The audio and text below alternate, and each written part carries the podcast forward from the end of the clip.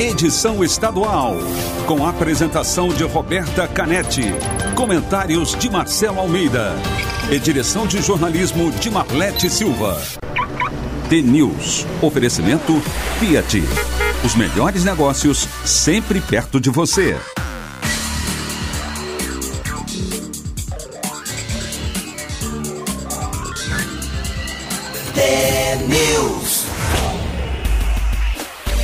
São sete horas, mais um minuto. Ótimo dia para você que está sintonizado na Rádio T, a maior rede de rádios do Paraná. Você acompanha agora as principais notícias do dia e participa da programação pelo WhatsApp 41992770063. A gente também está nas redes sociais, Facebook Instagram. Curta o TNews no ar. O TNews desta terça-feira, dia 30 de junho de 2020, começa agora. Bom dia, Marcelo Almeida. Bom dia, bom dia, Roberta. Bom dia a todos os ouvintes do T-News. É o último dia de junho. Estamos terminando mais um mês. Está passando muito rápido. E o ano não começou. E o ano nem começou. Vamos, todas as datas que a gente vai ter que comemorar no segundo semestre. Não, mas eu vou te contar uma coisa. Uma, primeira vez que eu li isso, não tinha lido. Duvido que você leu. Carnaval vai ser adiado em 2021. Já tinha lido essa? Não. Eu também. Primeira vez que eu li alguém falar sobre isso. E, é, e a notícia é verdadeira. É, o carnaval deve ser repensado em 2021 por causa da pandemia e também da, da vacinação. É engraçada a história do Rio de Janeiro, né? Eu peguei uma. uma... O Rio de Janeiro está querendo se ab... começar a abrir a partir de julho, mas ele está com uma ocupação nos hotéis de 18%, só para se imaginar. E o Rio de Janeiro é a cidade mais visitada na América do Sul por todos os estrangeiros do mundo. E primeira vez que eu vi duas coisas falar que a gente não lembra: do Réveillon, no Rio de Janeiro, que é uma grande festa mundial, que vai mudar e que o carnaval pode ser adiado. Bom, é uma, na verdade é uma notícia ruim, mas ao mesmo tempo previsível, é porque a gente não vai estar com a situação normalizada até janeiro, não, nem, e uma nem coisa fevereiro. Que, às vezes a gente fica assim, ah, meu Deus do céu, será que vai ter lockdown, lockdown? Será que vai fechar? Até quando vai essa máscara? Daí a gente tem que, bah, tô lendo um livro que fala o seguinte, e o livro fala bem disso, não, nada pior nos últimos 102 anos que a pandemia que a gente vive. Então, é a maior crise sanitária da história de quem está vivo, assim, não, não tem ninguém aí, entendeu? Poucas pessoas viram isso, pior do que isso. Porque para ver pior do que isso, tem que estar tá com mais de 102 anos de idade.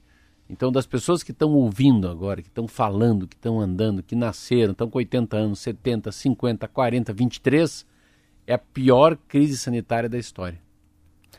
São 7 horas e 3 minutos e a gente começa falando sobre a Covid, com mais de com mais 14 mortes confirmadas ontem. O Paraná, Marcelo, está chegando a um total de 600 óbitos provocados pelo novo coronavírus. O número de casos da doença é agora 21.089, seis vezes mais do que 15 dias atrás.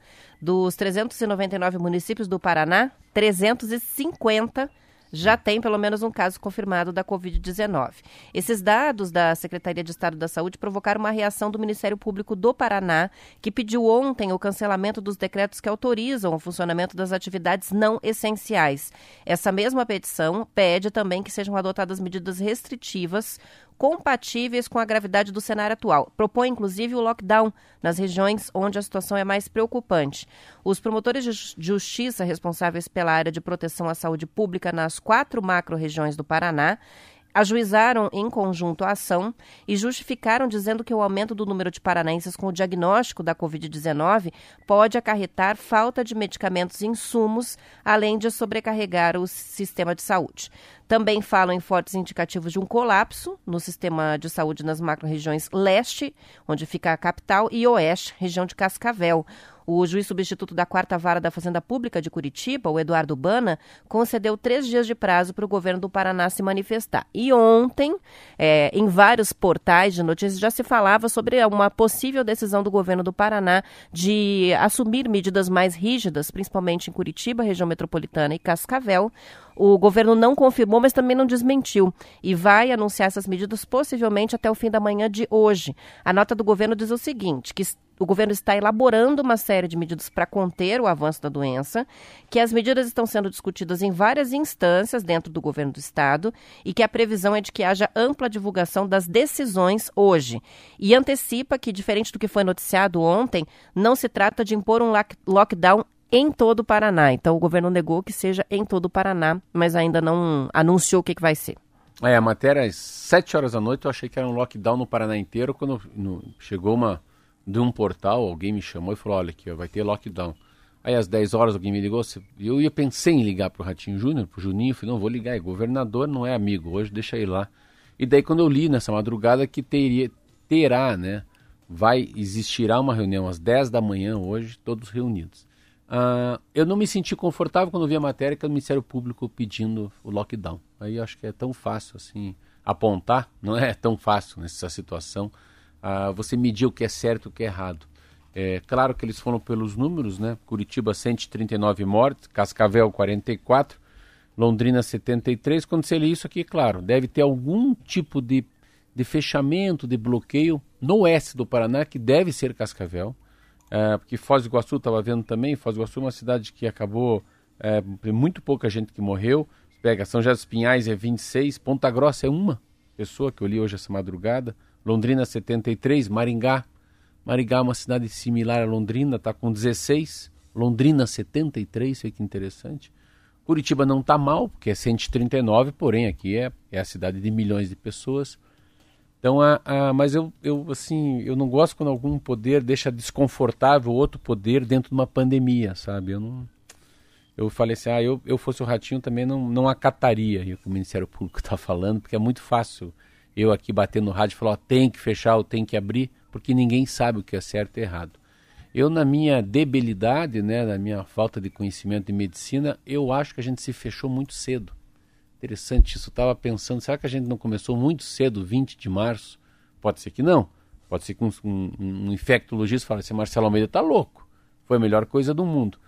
Mas, lendo muito na revista Exame, revista Isto É, Saúde, a sensação que aqui não tem o segundo ciclo ainda, que haverá. No mundo inteiro parece que o segundo ciclo de uma pandemia ele é mais forte que o primeiro.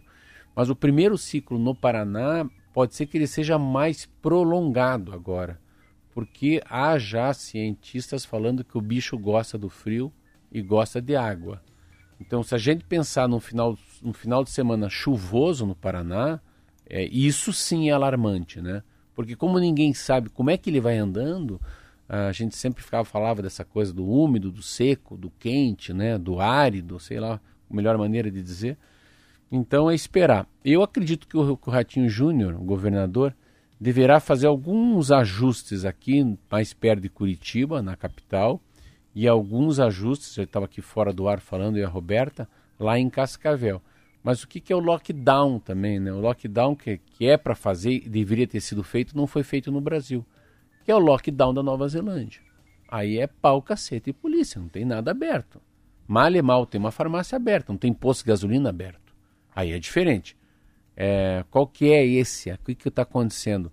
É porque o percentual de pessoas que estão numa UTI é muito grande. Você vê, hoje tem 820 cidadãos paranaenses hospitalizados. Dos 820, tem 297 em UTI e vários entubados. Então, o número de entubados está aumentando muito rapidamente. Claro, e todo mundo está assim apreensivo. Meu Deus, será que a gente vai, pode virar Manaus? Será que a Globo vai filmar a gente morrendo nos corredores, né? Sem o ventilador? Essa é a dúvida. Vamos ter que esperar. É 10 horas da manhã. Eu chuto junto com a Roberta que serão alguns ajustes aqui no, na costa leste, que é a capital, e é para vocês que estão ligados aí em Cascavel. Que não devem mexer nos serviços essenciais, né? Deve ser as atividades que não são os serviços essenciais. Por exemplo, shopping center e o comércio comum. Porque esse shopping center, não sei como é que é no interior, assim, ou nas cidades maiores, mas shopping center aqui está com uma redução de 90% das pessoas. Então o shopping center não, não é... Não tem movimento. O problema, assim, para mim, é que é tudo meio no chutômetro, todo mundo chuta. Para mim é transporte público. Eu quando passa um ônibus perto do meu táxi, falei, meu Deus do céu, ai, ai meu Deus do céu, aí, aí tá o bicho. Transporte público, para mim, eu acho que deve ser, na minha cabeça, é, é o número um, assim, é o, é o pior de todos. Mas fazer o quê? Porém, tem que passar, é, é, vai passar, é difícil. Você pega hoje a capa dos jornais, os caras fecharam, né? Em São Paulo, eles fecharam já o hospital de campanha, ficou 83 dias funcionando lá no estádio do Pacaembu e vida que segue. Então, assim, a Itália está vivendo, a França a França está vivendo, todo mundo já está vivendo. Beijo, abraço, cerveja, vai passar. Mas o inverno chegou, a gente aqui no Paraná tem mais uns 10 dias, pelo menos, aí, de dureza. São 7 horas e 10 minutos. Vamos ao intervalo e a gente já volta com mais T-News.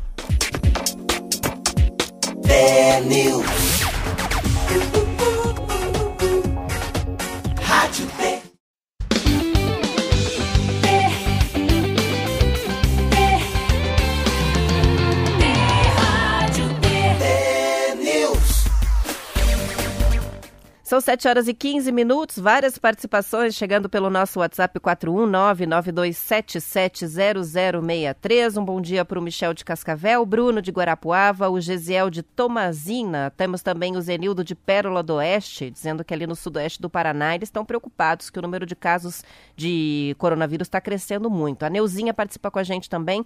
Situação complicada, é, não estaríamos nessa situação de fecha, abre, abre, fecha, se no início houvesse um casamento de ideias, uma união de poderes Sim. e mais responsabilidade da população em torno desta pandemia. Está coberta de razão, né, Neuzinha? Ah, mesmo, isso é mesmo. Acho que mas era difícil, Neuzinha, porque a gente não tinha...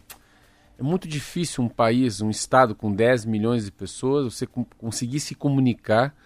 Comunicação não é bem o que você fala, é o que o outro entende. Aqui tem muito disso. Eu falo uma coisa, a pessoa entende de outro jeito, né? Com conceito, preconceito, leva para a direita ou leva para a esquerda. Então, comunicação não é fácil. É muito difícil você convencer 10 milhões de pessoas a se fecharem, né? Ah, 10 dias sem sair de casa, máscara, álcool gel. Há uma desinformação, mas também há uma falta de liderança em todas as áreas. Engraçado. Na área religiosa, na área científica, na área política, na área econômica. Ah, essa pandemia mostrou como falta líder na, na, na, na rádio, na televisão, onde for. Então, 10, 20 grandes líderes do Estado poderiam ter puxado rapidamente um lockdown e hoje a gente está vivendo um, um outro momento, mas ela tem razão. O J. Pereira participa dizendo que julho nos traga boas novas, né? O mês que começa amanhã. A gente tem também o Ademar de Colombo, de Sempre na Escuta. O Denilson de Ourinhos, no estado de São Paulo. Bora trabalhar, ele diz que aqui não para. e a Regiane, que é carreteira de Fazenda Rio Grande, aquela, né? É... Que já mandou mensagem pra gente, até tirou foto com o Nego da T. Ela diz: Estou de aniversário. Coincidência, eu nasci no dia do caminhoneiro. Oh, Parabéns pra é Regiane. É duas vezes, parabéns. Uma outra e... coisa interessante, já, já que estão falando, vamos embora trabalhar é um dado que eu não sabia também, que é interessante. São 60 milhões de pessoas que estão na condição uh, de risco no Brasil da Covid. Não achava que era menos também. 60 milhões, 212 milhões é, deveriam evitar o Covid, né? Então eu falo muito para as pessoas: se eu pegar, eu vou morrer? Eu acho que não. Eu tenho a probabilidade de me escapar, de escapar dessa. Né? O Marquinho aqui na minha frente, você. Então é, a gente também. É, não estou dizendo isso que você tem que se encorajar né? Não estou dizendo que você não tem que usar máscara nem álcool gel, mas também tem que ter essa coisa que eu falo, assim, é uma ideia mais do vivendo do que do morrendo, né? Um pouquinho mais de coragem, um pouquinho mais de, de gana, assim, né? Um pouquinho mais de, assim que eu falo, sangue nos olhos. E vamos acordar cedo, vamos fazer alguma coisa, porque rapidamente passando ela, às vezes eu acho que é muito ruim sair da inércia, entendeu? Não, começar do zero, ai, tem que começar a trabalhar. Não, comece a fazer alguma coisa diferente, comece a a se turbinar, a se aquecer tuas máquinas dentro de você, né? A gente estava falando aqui, eu e a Roberta fora do ar, que nós temos filhos, eu tenho quatro filhos, ela tem dois filhos, e os filhos mais novos em casa começam a ficar com cara de velho, ficam tristes, deprimidos, chatos, né? Eles já estão que não se aguentam, Não né? se aguentam. Então, assim, a gente é, é, pouco, falta muito pouco, porque São Paulo já é um estado, acabou de falar, em Ourinhos, vambora que aqui não para! É essa essa mensagem que eu acho que a gente tem que ter daqui para frente. 7 horas e 19 minutos e uma participação que chega do Sérgio dizendo o seguinte: falando em dever de casa, se continuarem a investigar a vida acadêmica do nosso candidato a ministro da Educação, ele volta para o primário. Está fazendo uma brincadeira, entre tantas outras, principalmente nas redes sociais, com o ministro ainda não empossado, Carlos Alberto Decotelli. Eu vi Ontem, uma aqui no, no berçário, quando ele nasceu no berçário, ele, ele pediu emprestado uma chupeta para o vizinho, para o menininho que estava no outro berçário e não devolveu. Então não passou no teste. Não, né? daí no, não, no, são... não, daí no primário ele também. Ele pegava a borracha do vizinho e levava para casa. É. Já tem até circulando na internet cartas, né? Já vou explicar por que cartas, é, como se fossem da professora de jardim de infância, dizendo que ele realmente não concluiu o jardim de infância. Por quê, né? Bom, o governo ontem do, do Jair Bolsonaro chegou a iniciar uma busca por nomes para substituição do Carlos Alberto Decotelli, já nomeado ministro da Educação na semana passada, mas que teve a posse adiada por causa das incoerências no currículo. Depois de uma reunião com o presidente ontem, ele informou que vai ficar no, no cargo sim. De acordo com o Estadão, ele perdeu apoio até do grupo militar que fez a indicação ao Planalto. Desde que foi anunciado como novo ministro da Educação, o Decotelli passou a ter as informações do currículo questionadas de tudo quanto é jeito.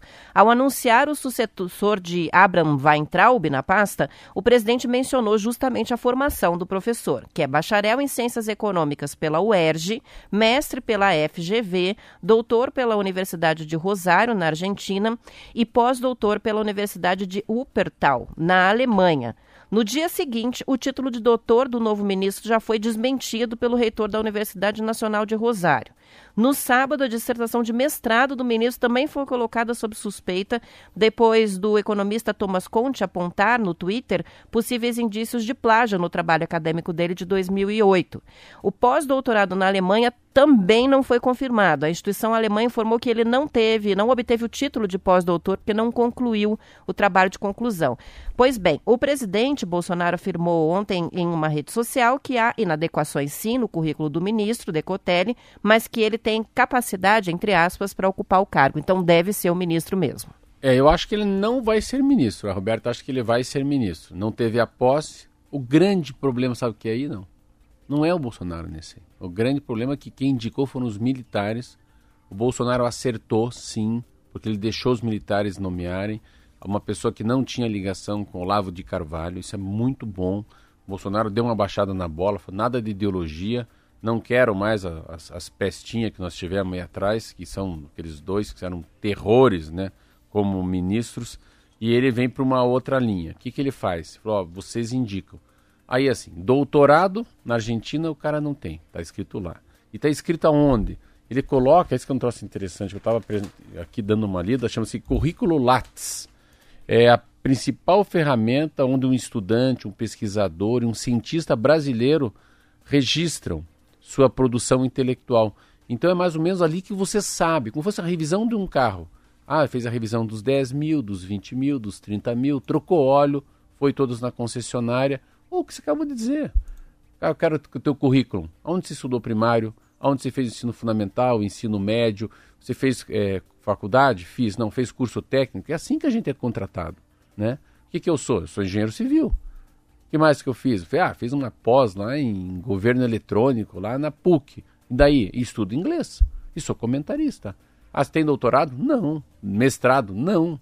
Então, eu não posso mentir, eu só faço isso, mais nada. E fazer e não concluir é não ter o título, é, né? Então é, até pode, ele poderia ter colocado no currículo é. que ele fez o pós-doutorado, mas não, não, concluiu. Não, mas ele colocou. Você não, fa não colocar. Ele colocou numa, num cadastro nacional para as pessoas pesquisarem quem é você que ele fez isso. Outra coisa, ele duas coisas tem que ter para ser ministro: credibilidade e tem que ter uma coisa que é que assim a gente não percebe nessas pessoas, que é uma autoridade moral. Assim, então eu fico pensando o vô, ele é vô. A vergonha do neto que tem um vô que é mentiroso. Então ele é mentiroso. A pessoa que mente não pode ser. O que, que mais mexe com a gente? Daí eu fui atrás. Ricardo Salles também mentiu. Ricardo Salles, que é ministro da Agricultura, também falou que tem mestrado em, em Yale. Meio ambiente. Meio ambiente, não tem em Yale. Aquela da Damares Alves também. A Dilma também mentiu. Aquela foi até engraçado, porque ela, ela, usou, ela usou um termo até, né, pro, pro título que ela tinha. É mais ou menos como é formado na escola da vida, né? Ela é. disse que tinha o, o, mestrado ou o doutorado também. Então ele teve o primeiro-ministro Ricardo Vélez, aí esse Abraão Vendraub, que é um terror. O que, que ele tem? Eu acho que é o grande erro do Bolsonaro é não ter utilizado ou utilizado errado a BIM, que é a Agência Brasileira de Inteligência Nacional. Eu fui diretor do Detran. Daí, é, quando tinha algum esquema de corrupção no Detran, eu pegava a Polícia Civil aqui, a Polícia Militar, a inteligência da polícia e ia atrás da pessoa. Aí, junto com a Polícia Federal, se descobria, ó, o cara de Guarapuava está vendendo carteira de habilitação. O cara de Cascavel, que era o chefe de trânsito, sabe o que ele fazia? Esquentava caminhão roubado. Mas como é que eu vou saber que o cara está esquentando um caminhão roubado? Com a inteligência da polícia. Que polícia? A polícia que eu tinha. Polícia Civil e Polícia Militar. Pense, pense a facilidade que um presidente da República tem para levantar a tua vida ou a minha. Então eles têm uma agência brasileira de inteligência nacional, que é um negócio assim, pensa, é os fera dos feras, assim. Igual o cara fala Sindacta, né?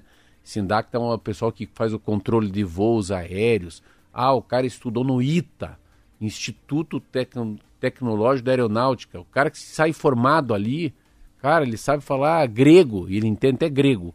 Então, assim, quando você fala ministro da Educação, e não é o currículo, não é. É um cara que tenha transparência moral, um cara ético, que tenha atitude, e um cara que seja doce. Sabe o que é uma pessoa doce? É pessoa que tem Deus no coração, fale docemente. Esse débil mental falou uma palavra que não pode falar. Eu sou ministro. Ele não é nada. E é um tipo de um homem que tem uma facilidade enorme de dar uma carteirada, sabe? Sabe com quem está falando? Está falando com o ministro da Educação. Então, assim, infelizmente, eu estava bem feliz quando vi a cara dele. Tem a cara meio assim de, de, assim, de pão de ló, né? De vô, assim. Mas quando ele ontem foi falar, eu fiquei bem decepcionado. Eu acho que é um homem de de palavras curtas, dicionário é, errado, e tem uma maneira de se posicionar na frente da rádio e televisão que para mim passou assim um, um fiapo de prepotência. Bom, é, tem um meme antigo que circula nas redes sociais, é muito popular entre as pessoas que vivem esse ambiente acadêmico, a carreira acadêmica, né, de hum. titulações, que é um cartaz que diz o seguinte: bora estudar para não precisar mentir no Lattes. Então é isso, né? que legal, essa vai no adesivo. Vamos estudar para não precisar mentir no Lattes. Boa. Essa é a mensagem Parabéns. perfeita para o ministro hoje. Parabéns. São 7h26 e os planos de saúde estão obrigados, Marcela, a cobrir o exame de sorologia para o diagnóstico da Covid-19. A ANS, Agência Nacional de Saúde, Saúde Suplementar incluiu o exame como um procedimento obrigatório a ser coberto pelos planos, que até agora vinham se negando a pagar por ele. O teste sorológico detecta o anticorpo do vírus e é feito a partir de amostras de sangue. Ele deve ser solicitado por um médico, é indicado a partir do oitavo dia do aparecimento de sintomas.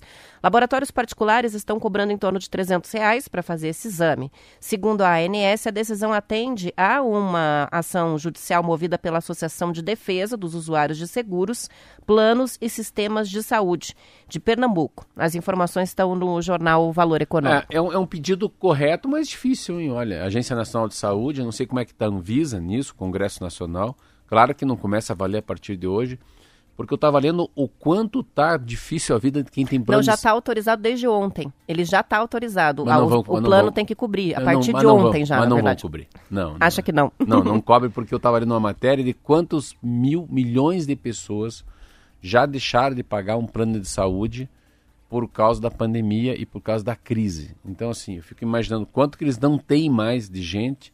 Todas essas milhões de pessoas foram para o SUS e o exame é caro, eu paguei 340 reais. É muito caro. Assim. Muito caro. Você puxar três notas de 100 e mais duas de 20 para um exame que pega um cotonete, o tamanho de um, uma vara de pescar lá, na boca e no nariz da pessoa, e sai o resultado, eu não sei se é esse de 340, de 300 pelo que você leu a matéria, sim. É, esse é o da gotinha de sangue, mas é aquele de segunda geração. Esse que os planos têm que cobrir, não é o do cotonete, né? É um exame é, mais simples, que é mais é feito simples, com a gotinha é, do, é. do, do, sangue, mas que tem uma eficácia maior do que aqueles mas, primeiros, que é, mas assim, erro. Mas é, independentemente se é o plano de saúde vai se dar bem ou vai se dar mal, a, a ideia é muito legal. Eu fiquei muito feliz assim disso. Pelo menos a gente pode ter muita gente já sendo diagnosticada ou não, né? Fazendo esse exame ou pelo menos os que têm plano de saúde.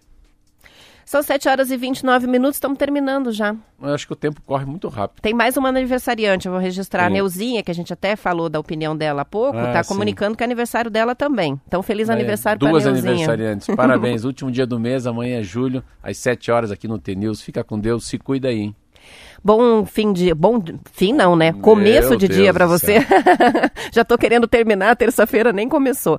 Boa terça-feira para vocês, ouvintes. Obrigada pelo, pelas participações, pela companhia. Amanhã, pontualmente às sete, a gente está de volta. Depois do intervalo, você acompanha o noticiário local. Até já. Tchau.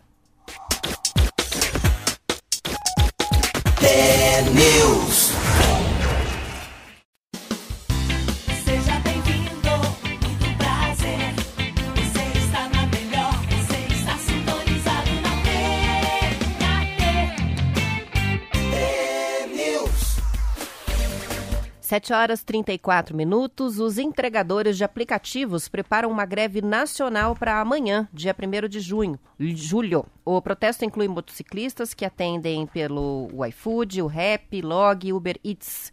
De acordo com o Estadão, a paralisação é inspirada na feita pelos caminhoneiros em maio de 2018. A pauta de reivindicações da categoria engloba desde a definição de uma taxa fixa mínima de entrega por quilômetro rodado até o aumento de valores repassados aos entregadores pelos serviços realizados. Eles também cobram das empresas uma ajuda de custo para a compra de equipamentos de proteção contra a Covid-19, como máscaras e luvas. Outra queixa dos entregadores é sobre os bloqueios de colaboradores nos aplicativos, que, segundo eles, acontecem sem uma política de transparência definida. Alguns motoboys acusam os aplicativos de punirem quem se nega, por exemplo, a fazer entregas na chuva ou em determinados horários e dias. O que chama a atenção é que, entre as reclamações, Marcelo, está que as recomendações que foram passadas às empresas de aplicativo de, de entrega é, com relação à prevenção do novo coronavírus não estão sendo cumpridas. Eles não estão tendo acesso aos banheiros como deveriam para lavar as mãos e nem álcool gel e os equipamentos de proteção individual. Mas enfim, tá aí. Amanhã o um movimento nacional fervendo já nas redes sociais. Vamos ver como é que vai ser a adesão. Não, e eles têm uma importância enorme, né? Nossa Senhora, nos centros urbanos a Amanhã o, ninguém come em Curitiba. Não, nem é, o que tem é impressionante a força que eles se tornaram, né? É, quanta gente que se reestruturou também, seus restaurantes, suas lanchonetes, suas padarias em relação à entrega. Mas assim, eles são, rapaz, esses caras são muito valentes. Nossa, eles são, meu Deus, fico, me dá até compaixão, rapaz, quando chega lá em casa, mais frio e noite e chuva. É Lorenzo? Falei, não, é o filho. É o Luca? Não, é meu filho. Eles chegam com a comida ali, então assim, primeiro que é um, para mim é um trabalho assim de herói.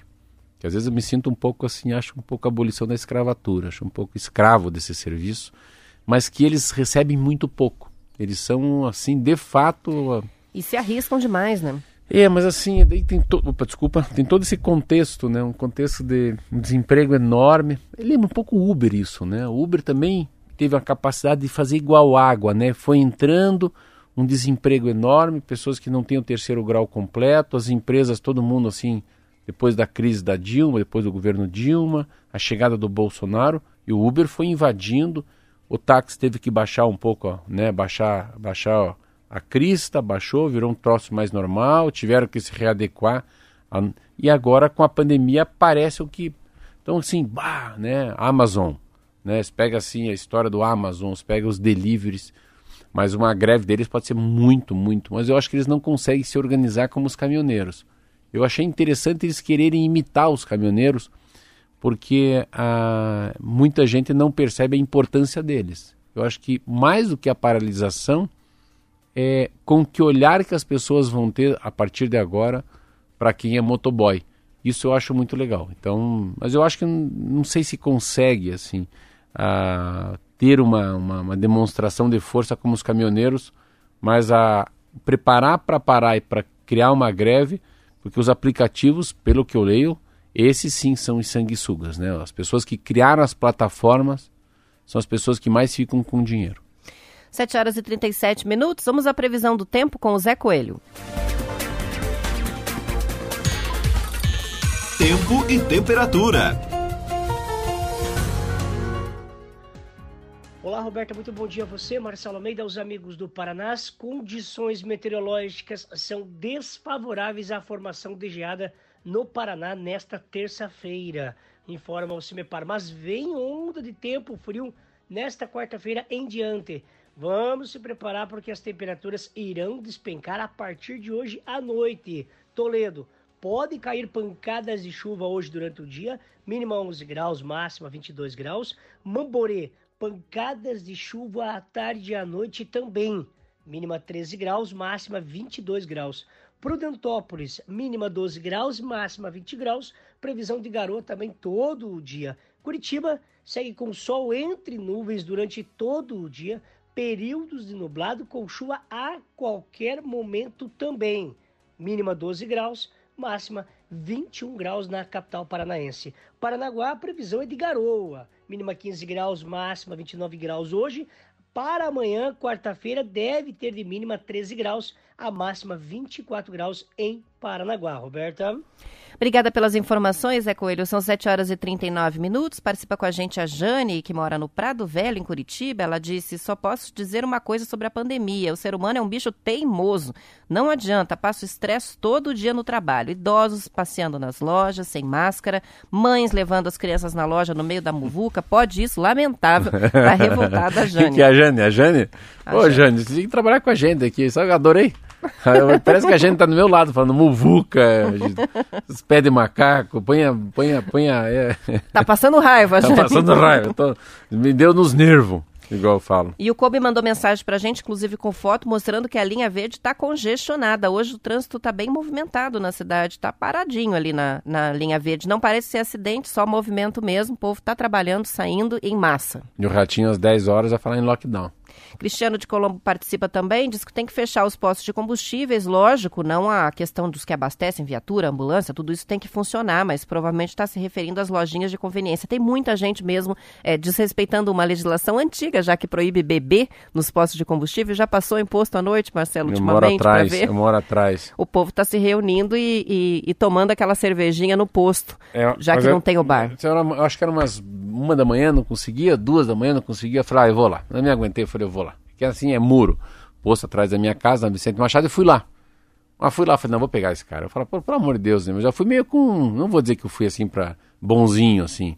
Fui arrumado para assim, pra outra coisa. Eu falei, não, eu vou enfrentar esses caras. Esses vão desligar esse som. Não aguentava mais. É 2h50. Tch, tum, tch, tum. Ai, meu Deus. Aí cheguei lá assim. Aí a mulher dançava assim com o braço aberto. Tch, tum, tch, tum, tch, tum, tum, tum, tum, tum. Ela dançando e o cara dançando assim. Eu fui chegando, só aparecia meu olho, porque eu sou careca e a careca. Gente... eu fui chegando, o cara falou assim: não acredito que é o Marcelo Almeida. Veio dançar com a gente. Mas olha, me desmontou, porque eu ia lá para brigar com ele. E daí você dançou? Tirei foto com ele. Tirei foto com ela. Eu falei, eu vou fazer um pedido para você, porque eu tenho muito filho, cara. Eu tô assim com a janela na cara aqui do posto. Eu sei que é sábado, é festar. Mas você podia baixar o som? Falou, claro, claro. Daí assim, sabe como desmontou? Eu fui tudo armado, eu fui meio. Fui igual um, um, guerreiro. Fui aqui, já queria dar porrada. Eu falei, ah, meu Deus do céu, o que, que eu vou fazer? Cheguei lá, vamos tirar uma selfie. Ai, meu Deus, que vergonha. Falei, como é que você me conheceu? Teu olho, pô, olha tua cara. Você é o Marcelo Almeida do Detran, não é? então, mas é na minha, na minha mas região. resolveu o problema. Resolvi, da melhor não, maneira, é, não, né? Ele aprendi, aprendi muito naquele dia, muito naquele dia mesmo, sabe? Eu fui e achei muito legal quando eu pedi rapidamente ele foi lá e baixou o som. Falei, é que tem muita criança, já são três da manhã. Ele tinha perdido um pouco a noção por causa que o cara bebe, acha que é onze da noite, né? Mas, uh, pelo menos o meu posto é um posto assim que ficam 30, 35, 50 pessoas bebendo e dançando. Mas depois da pandemia, isso precisa ser justo, sabia, Roberto? O meu tem 4, 5. Baixou muito nesse posto que é perto da minha casa, que é perto da tua casa, na Vicente Machado, esquina Camário Tourinho. São 7 horas e 42 minutos. Vamos fazer o um intervalo e a gente já volta com o último bloco do T-News. Já, já.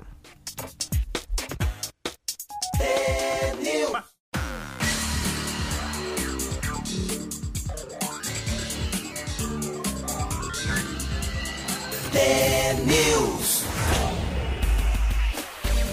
7 horas e 44 minutos. A Prefeitura de Curitiba anunciou ontem que vai instalar quase 500 novas câmeras de vídeo monitoramento na cidade com um sistema de reconhecimento facial. Os equipamentos fazem capturas panorâmicas e térmicas e também identificam as placas dos veículos. As câmeras vão ser instaladas até o fim do ano em vários pontos da cidade. Segundo a Prefeitura, o objetivo com a instalação dos equipamentos vai além da segurança. A ideia é usar os dados para melhorar gestão de trânsito, transporte coletivo e também assistência social. As câmeras vão ficar integradas a uma central de monitoramento em tempo real todo o sistema de vídeo monitoramento de Curitiba, que também inclui as 700 câmeras do transporte coletivo, vai ser integrado aos radares de trânsito. A nova licitação de radares em andamento tem 804 faixas monitoradas, o que equivale a cerca de 300 equipamentos, todos com leitura de placa. Big Brother. Meu Deus do céu. É. Tem uma discussão no mundo o que, que é uh, o papel da prefeitura, o papel da segurança e a, a, isso como uma matéria invasiva, né? É o, é o fim da privacidade da gente. Então, há uma discussão no mundo, o que, que pode e o que não pode, principalmente depois da pandemia, né? Fica muito forte isso. É uma discussão mundial. Eu, o projeto de, de mais radares e lombadas eletrônicas, isso aí não está falando muito a verdade, está parado, porque eu fui no Tribunal de Contas do Estado, você vê, porque é, como a peritinaria vai abrir na Mateus Lemos, os caras vêm muito em alta velocidade, eu fui visitar a prefeitura e falei, não temos nada a ver com isso. Como assim, cara pálida? Se o cara quiser reivindicar um radar, uma lombada, ou vocês fizeram um estudo de número de pessoas que morrem atropeladas numa esquina, vocês não vão colocar um, a tecnologia de um radar, de uma lombada, uma placa? É, mas tem... eu fui lá, eu fui lá. É. Cheguei lá, bati lá. Tem um processo enorme mesmo do Rafael Greca, que não está na mão da prefeitura, está na mão do Tribunal de Contas do Estado, duas empresas estão brigando e não se instala radar em Curitiba por causa disso. Você acredita então, isso? Então está em andamento mais ou menos. Quando Não, eles dizem que está em andamento, está quase parando Pode ou esquecer parado. esse ano. E é então assim, muita coisa que a prefeitura quer fazer está de fato parado no Tribunal de Contas do Estado. Eu fiquei muito perplexo. Não, mas é assim, é, que tem muita coisa que assim, primeiro que há 20 anos atrás é, pode sim ter uma, um aspecto de que o radar e a lombada foi para arrecadar.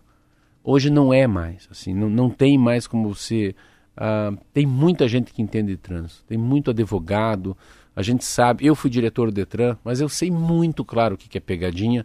Então, com o tempo, o radar, a tecnologia, né, toda essa, toda essa in- integração de carro roubado, né, gente procurada pela polícia, droga, traficante, alta velocidade, é, elucida, elucida, Elucidar é, de, é, é, esclarecer. está né? elucidando muito crime, muito acidentes fatais, que a pessoa está embriagada e foge, atropelamento.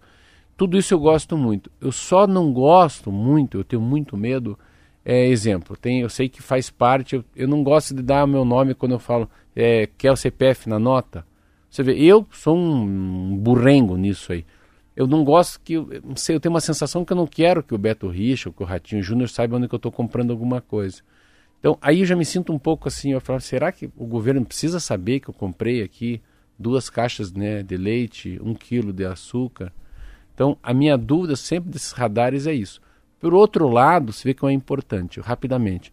Domingo acordei cedo, ah, não, quando acordei cedo, minto, li, fui andar de bicicleta e fui. Saí lá pro, pra, pro The Coffee, pro café, escutei um psh, bau. Saí de casa, saí à direita, saí, daqui a pouco, vi um monte de gente do posto correndo. Era um carro, estava enfiado dentro de uma, de uma árvore com três homens, um deles já estava morto. Cheguei no carro, seis tiros no carro, os três são traficantes, um tinha 15 anos de idade. Ontem eu estava na rua, a polícia na casa do vizinho, o vizinho estava branco igual a parede da rádio aqui. Eu falei, ô, o senhor está na, na casa errada, eu sou outro Marcelo e eu vi o acidente. Pode vir falar comigo. DHPP, uma coisa assim, da Polícia Civil. Eu contei. Ele falou, mas quem que tá, atirou? Falei, quem atirou foi uma caminhonete de cinza. Como é que o senhor sabe? Porque chegou um moço, que é um personal trainer, e me contou, porque ele percorreu o carro lá. E, a, e as balas. Parece que as balas foram dadas, os tiros na frente da KF. E, e assim, o senhor deveria percorrer as câmeras, porque tem radar descendo aquela rua antes da KF. Da... Então, é outra coisa, tem radar lá embaixo também, porque ele saiu do Balarote. Eu fui dando umas. Eu tô contando. Umas dicas de onde eu buscar tava as dando imagens, uma dica, né? porque aonde que eles podem pegar a placa dessa caminhonete que deu seis tiros, que era bandido contra bandido também, tá? Ninguém era mocinho. Então, para elucidar um crime, para elucidar uma, uma, uma briga, qualquer coisa, eu acho que é muito importante. Porém, né, vamos também não entrar na privacidade das pessoas. 7 horas e 49 minutos. Cachorrão participando com a gente diz que também não gosta de. Olha lá ele. Não gosta de passar o CPF, não. E ele também completa fa- ah, comentando sobre os motoboys. Ele diz que são os anjos das pessoas que necessitam de todo o nosso apoio. É, falando sobre a questão da paralisação dos motociclistas que fazem entregas amanhã. Tem participação também que chega do Edson do Campo Comprido. Ele diz os postos de gasolina estão virando bar a céu aberto nas madrugadas. Todo final de semana é sempre a mesma coisa, com o som alto e a bebedeira. É o Edson Campo Comprido, É, região me- próxima ali do seminário, mas, já é outra, eu, né? eu acho que teve uma legislação errada. Come, acho que começou nas câmaras municipais. Eu, assim, é, não é coisa de velho, coisa cafona, nem bobo, mas assim, não, mas não, não sei, não, não, não poderia vender bebida alcoólica no posto. Eu acho que é aí que tá. É um pouco da, da, da lei seca e do toque de recolher que a gente fala. Eu achei muito legal. Cidade que tem toque de recolher e lei seca, porque daí você não pode ir pro bar. Ah, fazer o que no bar? Ficar falando mal do outro sem beber? Tomar né? sorvete. Tomar sorvete. então, a história do, dos, dos AMPMs, né, que chama-se desses, desses 24 horas, conveniência, eu acho que a grande gravidade é poder vender cerveja e bebida destilada. 7 horas e 50 minutos e oito profissionais do Atlético Paranaense testaram positivo para a Covid-19 em exames feitos no final de semana, de acordo com a apuração do Globoesporte.com. O Furacão tem feito os testes desde o fim de maio, mas não divulgou nenhum resultado e também não confirmou esses. Os profissionais não identificados vão ficar duas semanas isolados em casa. Segundo a reportagem, Marcelo, os casos surgem às vésperas da retomada do futebol no estado.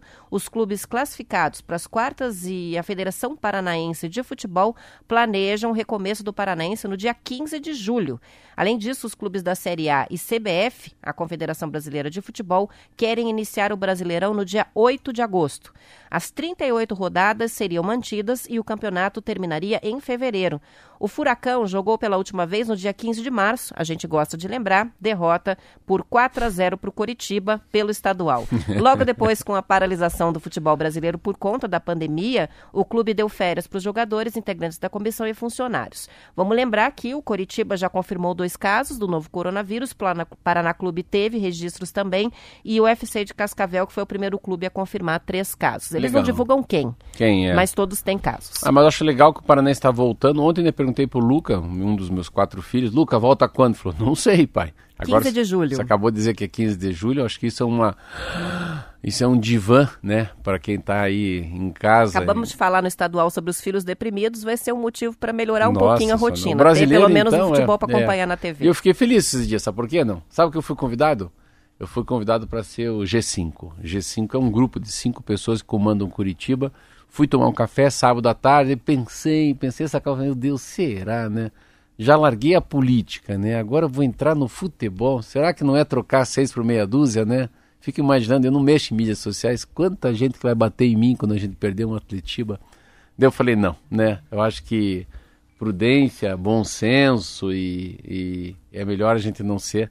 Mas fiquei bem feliz o Curitiba me convidar. Eu estaria indo para a chapa do Folador, que vai bater chapa, né? Contra o, Samir, que é o atual presidente. Mas eu estou muito feliz. Feliz, assim, o Curitiba voltar para a primeira divisão. Ah, eu acho que o Atlético Paranaense, para mim, eu tenho essa, esse discernimento. É o grande time do Paraná nos próximos 10 anos, né? É um time que tem muito mais conceito, né? Tem um centro de treinamento perfeito. Está mais profissionalizado, né? Não fica rezando para não cair. Ele está rezando para ganhar. É diferente. O copo dele, a água dele está bem diferente da do Curitiba, do Paraná Clube. Mas que legal. E o Campeonato Brasileiro, que graças a Deus vai voltar e vai para a Globo, acho legal também. Quarta-feira à noite, domingo à tarde. Para mim, não sei para muita gente que deve estar tá nos ouvindo aqui, é, o futebol faz parte da minha vida como uma terapia. É, lá em casa também. Vou fazer um último comentário sobre esse assunto, Marcelo, porque eu falei e ri no ar na hora que eu disse é, da derrota por 4 a 0 por Curitiba. Essa é a única notícia ruim do retorno do Campeonato Paranaense.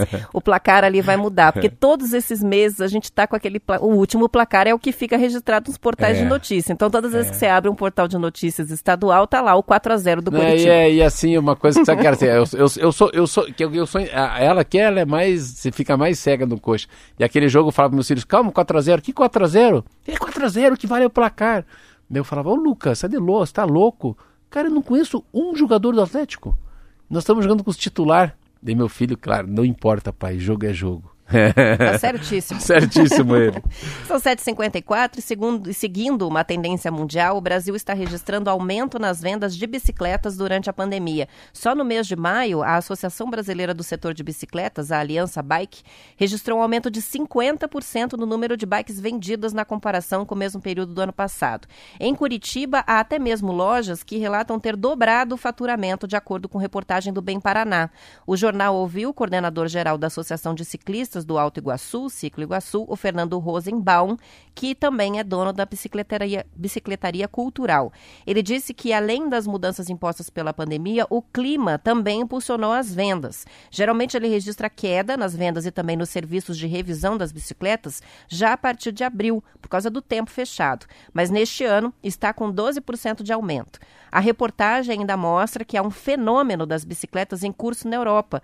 O Reino Unido registrou alta de 60% aumento nas vendas. Além disso, em países como China, Alemanha, Irlanda, Inglaterra e Estados Unidos, foi registrado um aumento de tráfego de ciclovias, o que tem obrigado muitos governos a responder com a abertura de novas ciclovias de emergência. Muito louco, muito, muito legal. Eu fui para um país chamado Holanda. Eu, eu, nunca tinha visto tanta bicicleta na minha vida ao mesmo tempo. Eu achei muito estranho porque eu tentei atravessar uma rua de uma praça, eu ia tomar um café e eu não conseguia atravessar a rua porque veio bicicleta dos dois lados e eu via a habilidade que os holandeses tinham, né, de bicicleta, um namorando, outro falando no celular. Nossa, cada homem, cada mulher bonito, só gente bonita, meu Deus do céu, as bicicletas retrô, nada de bicicleta exibida, tudo a mesma cor. Mas assim, aquilo é como se fosse o prolongamento da perna daquela moça, o prolongamento dos braços do homem, sabe? É, faz parte, aquilo é uma como fosse a segunda pele. Olha que lindo. Eu nunca fui para Holanda, mas a gente já associa a imagem do holandês com aquele executivo ou executiva é. que vai de bicicleta. Vai, tá? vai. De salto, vai, bota o sapatinho salto, do isso, lado. de blazer. Aquela, os homens usam aquela que é mais assim, mais top, assim, mais moderno, uma bolsa meio de couro, quadrada de lado. Meio com, hipster. É, com AirPod, na, com AirPod, que não é, é AirPod da, da iPhone no ouvido, uma cestinha na frente, você vê que tem ali uma, um, como fosse uma pequena, um, aí umbrella, como é que é isso? Um guarda-chuva. Um guarda-chuva pequenininho e vamos embora. E daí, uh, e aqui eu percebi, porque assim, eu estava falando ontem com a Silvia, a Silvia falou que comprou, eu vi que ela comprou a bicicleta para o filho mais novo e está na iminência de comprar uma para o filho mais velho, mas está pensando se compra. Eu levei três bicicletas dos meus funcionários para revisão. Das três, uma o boy, que eu chamo de boy, que é o Diego, acabou ganhando uma de uma outra funcionária que chama-se Denise. São três. Eu, particularmente, fui atrás de uma para mim também. Porque a minha bicicleta está muito velha, eu preciso, quero dar uma pedalada aí mais, mais cedo, é uma mountain bike. A minha bicicleta que eu tenho, que é Speed, de ir para estrada, eu coloquei num rolo. O que é colocar num rolo?